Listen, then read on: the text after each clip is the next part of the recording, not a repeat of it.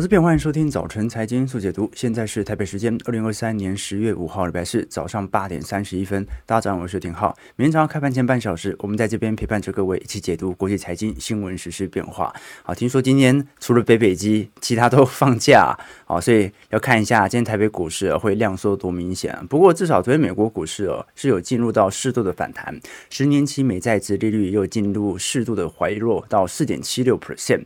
我们值得观察的要点呢是。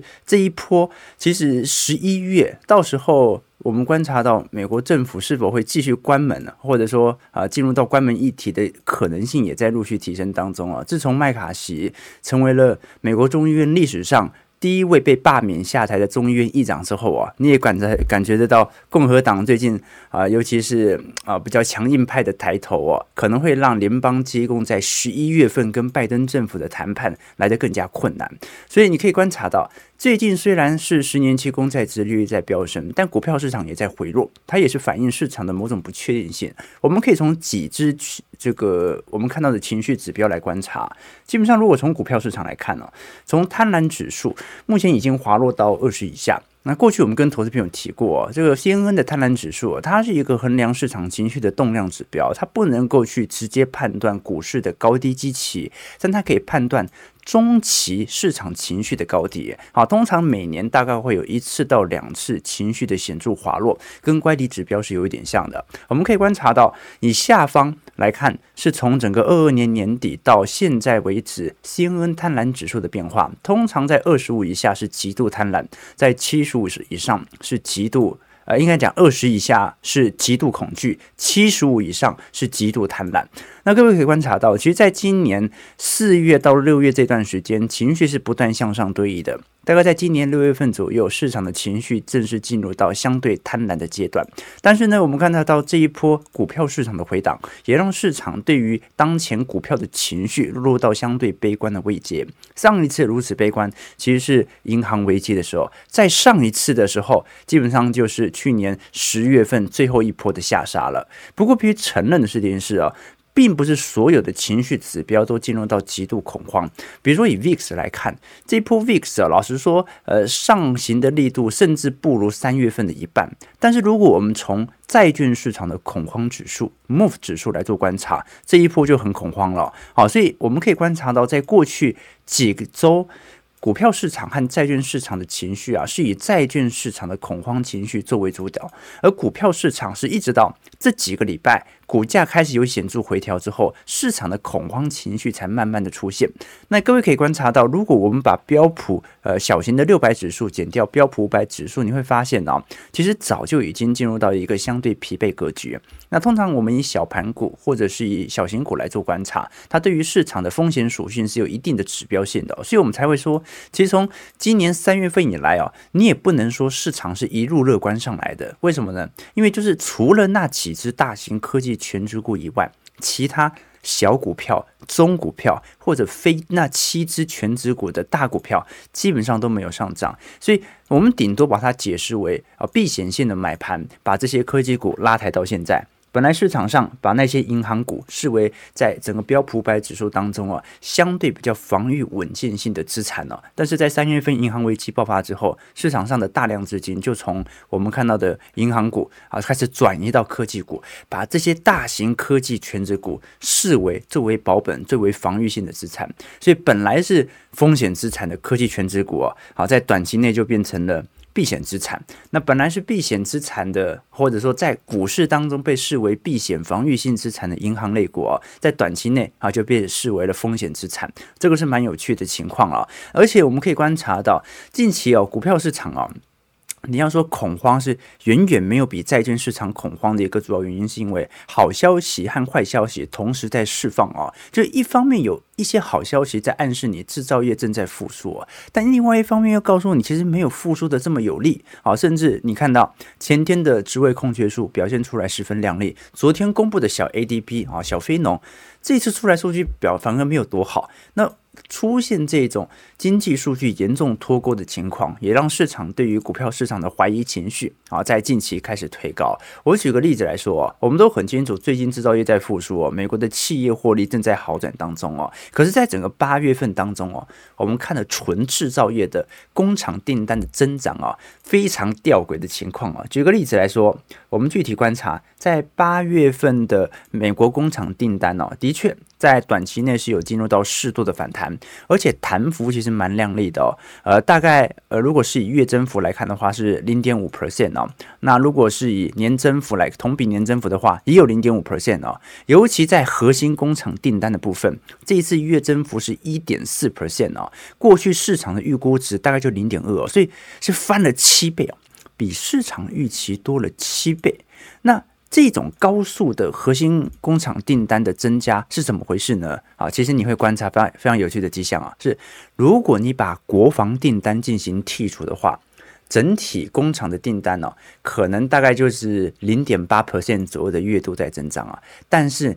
你如果加上国防订单，你会发现呢，增长幅度就很快了。为什么？因为如果国防订单我们特别把它拉出来看的话，增长了十八点六 percent 啊，这说明什么事情呢？这说明这一波共和党哦，极力的想要去呃卡拜登的预算是有原因的哦，因为美国的经济啊。有很大一部分，尤其在工厂产出的部分呢，是由国防订单来贡献的。好，这一波对于乌克兰的军援哦，让美国在国防订单上有显著的拉升，直接把整个八月份的美国制造业订单给拉上去了。这个就主要原因。那你说这是一个呃好的数据，还是一个坏的数据呢？啊、有好有坏吧。啊，毕竟如果在十一月份，到时候新任的众议院议长跟拜登如果啊谈判稍微有点摩擦。或者无法顺利达成协议的话，那可能所造成的冲击会越来越大。但至少现在来看，短期内是拜登占上风了。美国财政部是持续的呃举债当中，最近的美国国债已经完全超过了三十三兆美元，而且你可以观察到哦，这不知道是不是因为。现在刚过众议院的这个预算上限了，所以现在发债速度非常非常之快了。那短期内的发债当然是把市场的流动性进行赎回哈，因为财政部要发行国债，要向市场上筹措资金嘛。可是所有发行的债务，它都是为了在二零二四年的财政预算上得以进行。展现啊，得以进行支出，以此来拉抬选情。那么，这种通膨或者说对于基础建设所形成的通膨情绪，它会不会提前反映到股票市场，或者提前反映到大宗资产所引起的通膨身上？值得大家来关注哦。那坏消息也有啊，你看昨天九月份的 ADP 新增人数才八点九万人呐、远远低于市场预期的十五万人，也不及修正前值的十八万人。也就是说，这一波 ADP 的快速滑落，它到底是不是意味着市场的薪资通膨情绪正在滑落呢？这个是值得大家来关注的。其实，劳动力市场好或坏哦，我跟投资朋友分享过，差不多就那样，就是因为。整个就业形态的改变，服务业的缺工现象，它就是那样。你不管非农短期内冲高冲低，它大概就是那样。我们真正观察的是市场这种，不管是罢工的情绪，还是劳动力市场的长期趋势变化，会不会使得薪资通膨放缓的速度可能会因此受到影响哦，那我们可以观察到了，基本上过去半年来，美国人换工作的频率其实有蛮明显的递减迹象啊。就说，虽然劳动力市场还是比较紧俏的，但是至少没有那种呃完全是劳风劳方资产当道的情况。过去。半年，美国人换工作的加薪幅度哦，其实已经有非非常显著的降低了，也是这一波核心通膨能够显著放缓的主要来源。那也说明着美国就业市场啊，它现在是往稳定的方向走，也不是说急缩了。那值得观察的要点是哦，这一波市场上的真正聚焦点其实是来自于债券市场的变化。呃，最长期限这一次三十年期国债殖利率已经突破了五个 percent 嘛，德国十年期国债殖利率也攀升到三趴。那当然啦。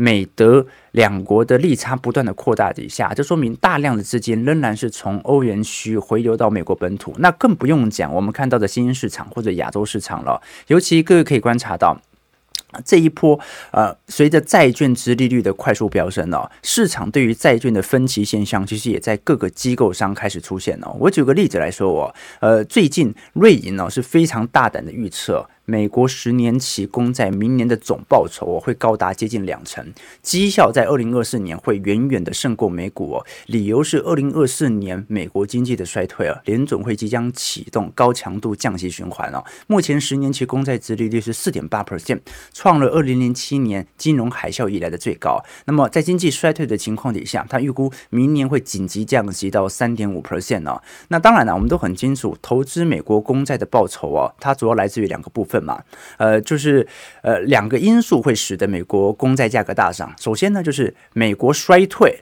就代表着联总会必须紧急进入到降息循环，企业获利即将萎缩，所以呢，会有大量的资金从股票市场开始撤离，因此把资金转入到啊相对啊利率型产品啊，或者我们看到相对保本型的债券市场啊。那另外一年呢啊另另外一点呢是说，股市跟债市的替代效果是一点，另外一点是明年的紧急降息幅度会有多大？至少按照瑞银的预估是哦，市场完全没有人去聚焦到底利率冲击会形成美国经济多大的衰退幅度，好，这个市场上是没有人在探讨的，市场上好像都在探讨，好，对于。短期内通膨再度隐忧的风险哦，所以他认为明年投资美债哦，已经不只是赚取单纯的收益率，而是短期内债券价差的扩大。好，所以我们必须先了解一件事情哦，就是说到底现在在聊整个利率风险债券的问题当中哦，你投资债券的目的到底是什么？当然，有些人是为了要短期锁利，那当然短天期国债它是一个非常好的方式嘛，就是你先尽量把价格给稳定，稳定好之后就把利率锁定在那边啊，或者直接以货币。型基金作为主要保本的对象啊，但是这个时间点呢，会开始陆续去购买中天期或者长天期债券的投资者，第一种啊是进行呃资产的再平衡啊，就是有一个资产跌很凶嘛，那你必须做一些平衡。那另外一种啊，就是很明显，像这些投行啊，是某某些空头的投行是极度看坏明年的经济预期表现的，所以这个时候就要理解了，你这个时间点呢，到底买债券？你是很看坏经济，所以这个时候你的股票资产是不是已经开始停止进行加仓，还是呢？你只是进行一个明显的再平衡，然后就说我也不确定股市明年是不是一定会崩盘，但是既然债券跌得多，是我适合进行再平衡的时机，这个要搞清楚哦。好，那如果你一方面又极度的看好美国经济，你又想要在短期内赚取债券价格的资本利得，那就有点冲突了。好，因为你想要它紧急降息嘛。但是你又相信股市会大涨，哎，那就有一点奇怪了。好，所以这个是大家值得观察的方向。那值得留意的角度哦，是利率的反转哦，其实也不代表着马上衰退哦。刚才看到网友留言嘛，就说到底这种利率冲击多久会出现呢？我们过去跟投资朋友出现说过，一定会出现，只是它时间尺度长远的问题哦。利率升久了，美国经济是迟早进入衰退的。我们只是在聊从现在这个。接近到利率水位的末端，一直到降息的那一刻，它的时间会维持多久？按照过往的格局，升息升完通常不会紧急降息，而是大概会维持接近八个月，甚至到一年的时间以上。而这段时间恰好是美国股市相对多头乐观的确定。好，那当然也有例外啊，比如说两千年那一次，在升息升到尽头之后啊，其实降息路径就直接展开了。我们可以观察一下，如果以美国的领先指标来做一些观察和留意，会发现。基本上，美国的长短利差的确通常在经济衰退前的十八个月，甚至到二十四个月之前就会有所出现。只不过呢，在这十八到二十四个月当中哦，那股市不一定是直接向下的，它可能是持续在冲高当中。你真正确定到目前为止哦，全球资金不断流入，而且规模显著放大的，应该是属于货币型基金。货币型基金目前的资利率也是接近了五个 percent。那这种货币型基金，它的保本性。甚至比长天期公债还来得更高，因为价格就不会跌了嘛，它就直接锁裂了。这个是值得大家来观察的方向。我们现在至少可以观察到，在整个三季度以来，除了大宗资产原油在上涨之外，另外一个上涨呢就是美元。短期内你会发现啊，啊，过去几个月大家还有那种去美元化的声浪啊，到目前为止哦，美元对于全球国际货币支付体系的比重正在高速上扬当中，完全超越了过去十年的表现。反而是欧元的下滑力度正在快速加大当中啊，那也很好理解嘛。这个美元升那么凶，那欧元就不值钱了。甚至我们观察到，如果以中国所持有美国的，呃，我们看到美国。它主要是持有短天期国债居多了。好，就是说中国的外汇储备、美国国债的抛售部分哦，的确最近的抛售力度又开始持续加大。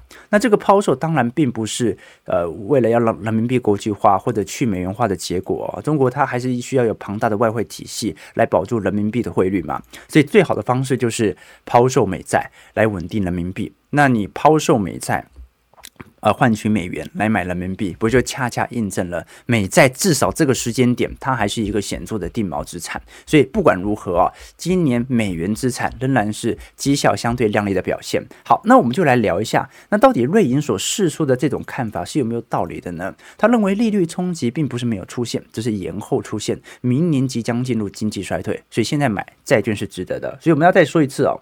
买债券哦，两种逻辑。好，如尤其是长天期啊，短天期你有自己的呃这个配息的规划，那 OK。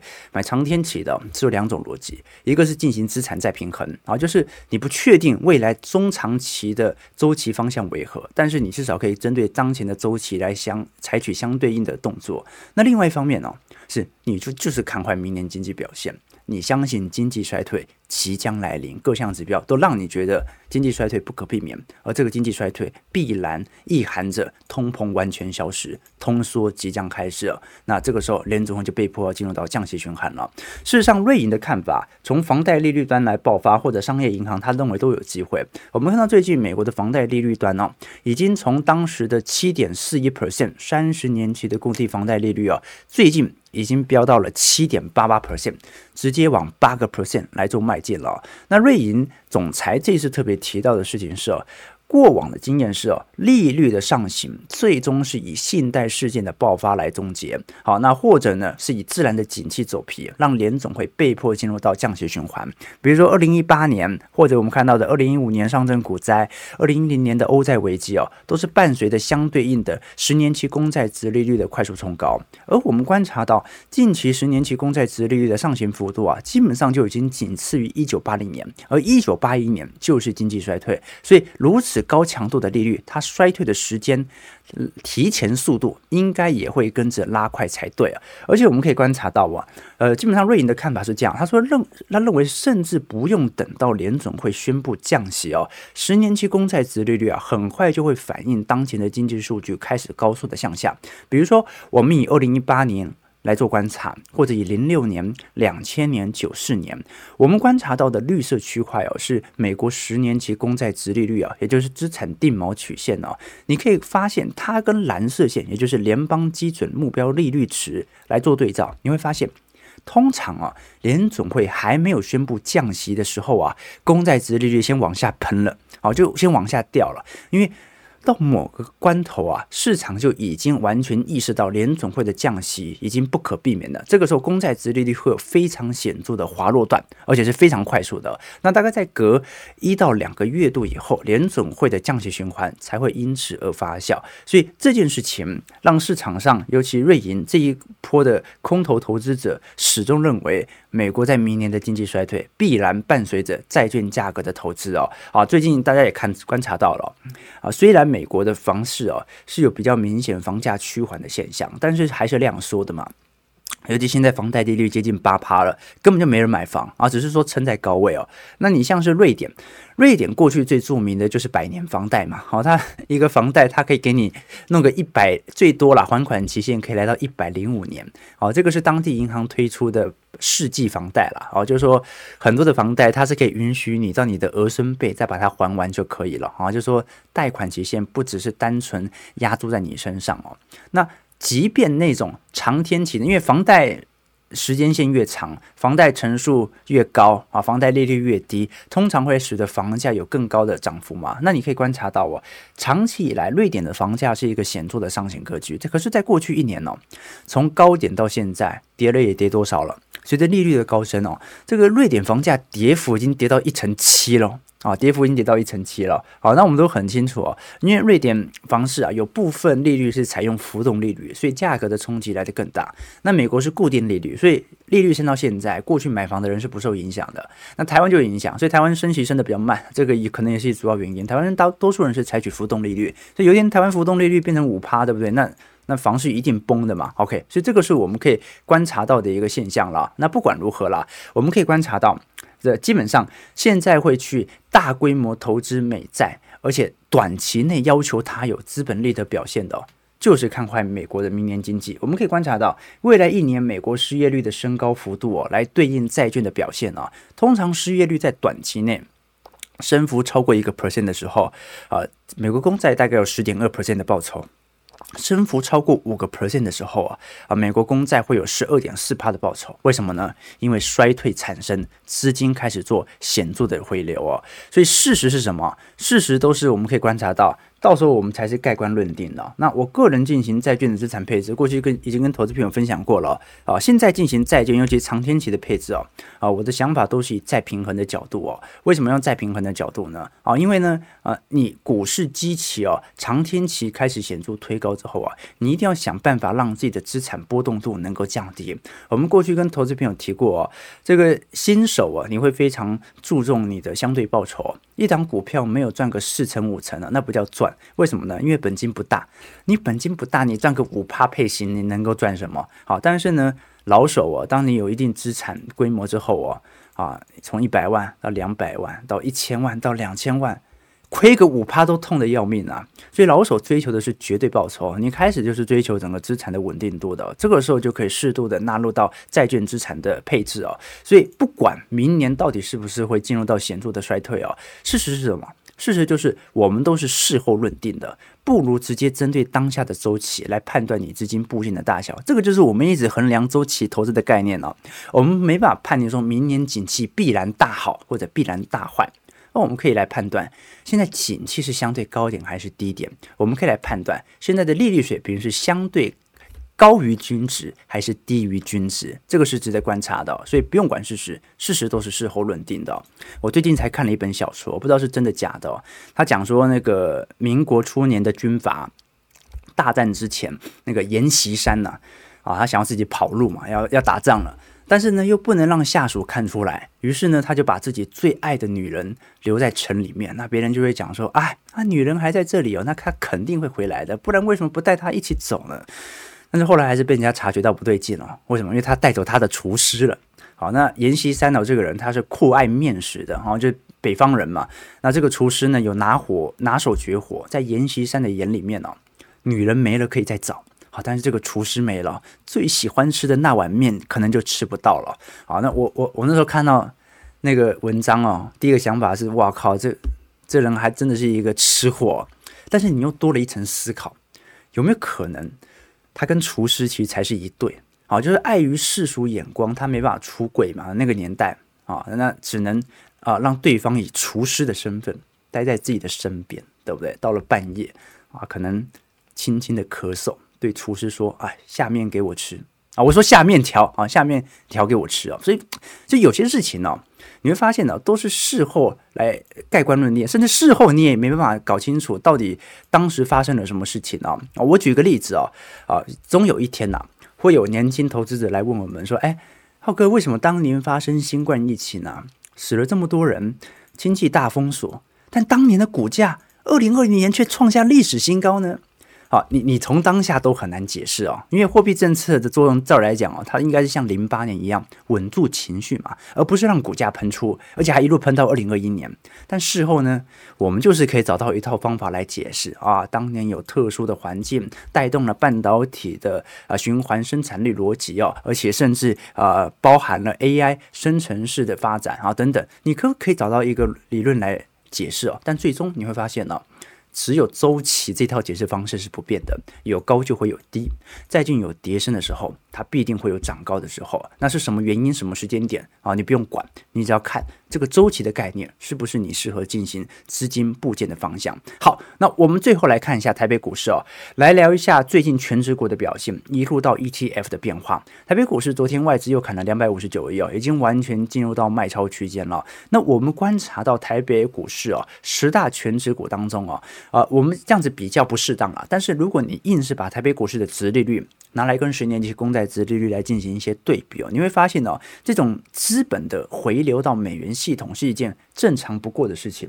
我们以台湾前十大权值股来做观察，现在在二零二四年哦，预估 EPS 能够显著冲高，而且股息殖利率还能够打败十年期公债殖利率的，你会发现哦，基本上没有几档了，中华电都不能击败，红海也不一定能够击败，因为红海呃殖利率现在五点一五 percent 嘛。啊，唯一能够今年哦击败整个美国十年期公债殖利率的，如果我们以殖利率和配息率来做比较的话，只有第三大的全职股联发科。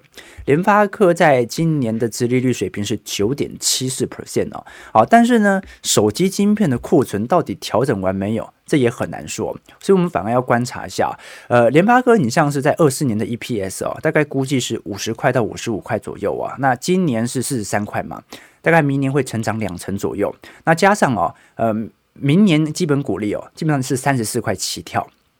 那通常它每隔四年呢、哦，会有十六块的特别股利哦，所以明年如果来换算的话，殖利率不会差哦。哦，就算明年它股价没跌，它殖利率大概都还可以保持在六趴以上。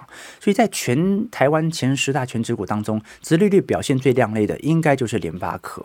那台积电的部分呢？啊，就算它股价保持稳定哦，明年配息多一点点，十二块、十三块啊，殖利率也就是两趴、三趴，一定无法超过。所以投资台积电一定是期待更多的资本利得的显著表现啊。那其他你像是广达的部分啊，广达今年的 EPS 啊，大概是八点七五块，明年冲到十一点一五块。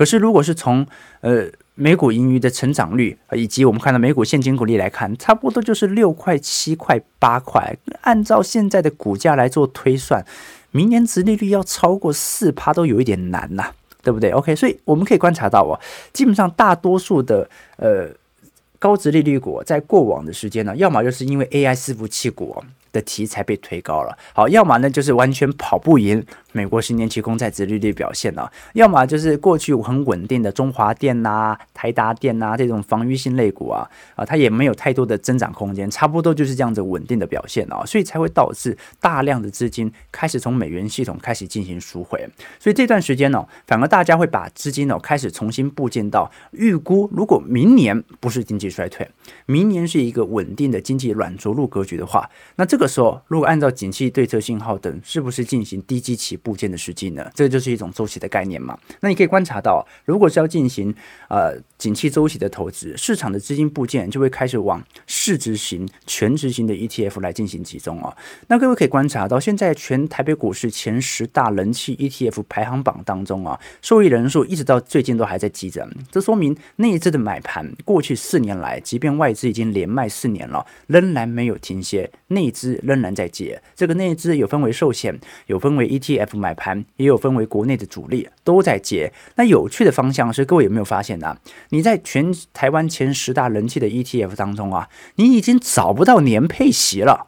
你已经找不到年配息了。过去有年配息都改成半年配或者改成季配了。好，那如果以市值型 ETF 的情况哦，你可以观察到，呃，基本上只剩下呃零零六。二零四永丰台湾加权呢是属于年配息哦，那其他的都已经改采取半年配或者是以月配息的方向来做前进了哦。你像最近呃零零九二二国泰台湾领袖五十哦，啊近一次的年化配息率已经冲高到七点零七 percent 了，好这个。配息率表现也不错，所以我们要观察一下，在市值型 ETF 当中啊，它的配息跟股价是否有稳定增长的条件，这个是值得大家来关注的哦。为什么这么说？因为这两年的确有非常多的 ETF 都开始陆续的挂牌，而你会发现哦，通常我们在挂牌当中啊，非常值得大家要留意的方向是有没有收益平准金机制哦，因为过去很常会发生那种呃，因为缺乏收益平准金机制啊，造成僧多粥少的情况。好，所以呃，你我举个例子哦，我们来解释一下说，到底什么样的情况，如果一个相对比较这两年比较新型的 ETF 缺乏收益平准基，可能遭受的冲击哦。举个例子来说，呃，通常比如说每年的七八月份嘛，ETF 的规模，假设你是一百亿。然后呢，呃，你可能在九月份的时候，ETF 的规模增长到五百亿，哦，你突然之间增加了四百亿的规模，这个时候，因为你七八月股息已经领完了嘛，这档 ETF 它没办法，那只能拿到这么多的配息。那如果把配息平均分配的话，那这个时候每个人的现金股息殖利率哦，从本来的百分之五啊，啊，只只剩下百分之一了。好，这个就是 ETF 啊，由于受到短期内一规模快速增大所造成的结果。可是，如果我们有了 ETF 的收益平准金机制之后啊，它能够做的事情是什么呢？啊，某种程度它是左手换右手嘛，先把你付出的本金拿来配给你哦。但是呢，它至少可以保证 ETF 现金股息值利率的稳定性。那现在金管会要求的是什么呢？就是你必须把整套机制给说清楚啊，一百亿的。规模如果短期内增加到五百亿，但是你的 ETF 的吸收无法短期内来进行啊资金的涌入的话，那么这个时候就要势必要有一定程度的收益平准哦，比如说你拨出二十亿来啊，那。总的加出来可分配的收益啊，可能就从五亿来到二十五亿啊，这个时候殖利率就能够保持稳定。那等到到时候你拿到配息之后，再把资金给拿回来，所以这个方向是值得大家来多做些留意的哦。那我个人会觉得啦，在这个时间点呢，大家投资相关的 ETF 啊，第一个就是关注 ETF 本身呃配息的稳定性啊，就如果大家对于配息有要求的话，那第二点呢就是市值型 ETF 啊，配息是其次，最重要的。第一个是刚才提到的啊，如果是新型的 ETF 是否有收益平准金啊？比如说刚才我们看观察到的呃几只市值型 ETF 当中哦，呃在几只当中有些老牌的不一定需要，但是新型的像九二二它就有明显的收益平准金机制啊，这个是比较重要一点的。那第二点就是关于绩效表现的部分啊，就说你至少如果你投资的市值型 ETF 啊，它可能有持股上限的权重，比如说九二二来看。它最大持股上限权重是三成，你不能超过三成。那你不能超过三成，这个时候你就要进行比较了。不能超过三成，是否还能够显著的跑赢大盘？如果不能超过三成，然后你也跑不赢大盘，那你干脆就直接完全就是市值型导向为主就好了。那你可以观察到，如果它能够适度的跑赢大盘的话，那基本上你就可以达到。价差可能在未来波动度的原因，可以赚到相对亮丽的表现。那又有收益平准基金制，配息又稳定的话啊，如果你喜欢配息频率高一点，那自己决定了，你就可以观察到不错的表现了。那最重要的，我个人个人认为了，投资台北股市的 ETF 啊。最重要的是属于呃经理费、保管费的部分呢、啊，也就是内扣费用哦。好，你像九二二，它的经理费大概是零点二 percent，半年配，三月到三月和十月，除息的部分这次十月十九吧，我记得是十月十九哦，除息大概是零点五七块啊。当当然当然它有收益平准金机制啊，所以大概还有几个交易的时间供投资朋友做做一些参考了。好，那我觉得值得大家关注的方向啊是这。几天你会发现市场的 ETF 的方向哦，已经开始从过去的防御型导向又重新回落到市值型。为什么？因为过去很多高股息的 ETF 哦，因为一些 AI 题材股价太靓丽了，靓丽到啊，这高股息 ETF 变成 AI ETF 之后啊，市场上就已经开始有点担忧。这个反而是我觉得大家要。多思考留意的方向啊，第一就是现在投资市值型或者全值型的 ETF 啊，你一定是期待未来的景气波动度加大之后啊，你能够赚取超越大盘绩效的表现。那如果大家是极力的想要去锁定在我们观察到的高股息 ETF 的话，那我个人认为啦，好，你就要必须要更高的标准了啊，因为呃这两年呢。随着今年获利的转好啊，你会发现呢、啊，台北股市啊，平均现金股利殖利率啊，已经冲高到四点五 percent 了。这个四点五 percent 当然还是输给输给十年期公债殖利率啊。但是如果你投资的高股息 ETF 达不到四点五 percent 的殖利率哦，哦，那其实你会发现，那还不如直接就投资市值型 ETF 啊，因为台北股市这几年的啊配息率已经有开始更为显著的提升啊，加上最近。我们看到下半年获利持续转好的状态底下，OK，好，我们先看一下台北股市的表现哦。啊，听说今天会很量缩啊，因为除了台北没有没有自营商在交易，是这样子吧？我不确定，今天不知道会量缩多明显。OK，OK，OK，好，台北股市上涨一百零五点，哎，量能也不小啊，这两千三百亿、两千四百亿，刷一万六千三百六十九点呢。OK，对对对，OK，对，平准金机制就一定要这样子，尤其是新形态的，那没办法啊，这为了要稳定，你要避免僧多粥少嘛，你不希望看到那种。哇，那市值 ETF 大家都在买，结果你发现你的配息率、你的殖利率，结果才零点一趴，对不对哦？所以平准金机制它并不是不可以啊，但是呢，必须要把整套逻辑和机制向股民给说清楚哦。啊，这个给投资朋友多做些留意啊。OK 哦，好，对，所以可以理解为买美债看坏美国股市吗？哎，可以这样理解，这是一种理解。买买的人就两种逻辑啊，第一看坏美国股市，第二呢？认为资产有再平衡的机会，他不一定是当前看坏，他认为就是现在这个时间点是一个周期投资的逻辑。OK，对对对，啊，难言之隐，面有难色。哦，对对对，好，其其其其，你看，因为最近在调时差啦，所以很常会在那个网络上看到不错的文章，就一直看看看看看看看看，所以有看到喜欢的就分享给投资朋友了。OK，哎，我发现今天看直播的人其实不算少，哎。为什么会这样呢？不是大家今天放假吗？对不对？哦哦，我想到了，是因为大家放假才有空可以看我们直播，太感动了。OK，好了，呃，这个有投资朋友的询问啊，我观察一下，来回答一下大家的问题哦。啊，今天大放送还是这样吗？对，股债双杀是在短期内发生的，但是今年股债还是有显著的替代效果，所以我不认为今年是完全的股债双杀。今年股市没那么恐慌。没那么恐慌，看 VIX 就知道了。今天恐慌的是在债市啊，所以它的替代效果开始发生的时候，我认为反而啊是有持续投资的契机存在的，因为周期的情绪正在改变。好，早上九点零六分，感谢各位今天参与。如果喜欢我们节目，就帮我们订阅、按赞、加分享。我们就明天早上八点半，早晨财经速解读再详解。祝各位投资朋友看盘顺利，操盘愉快。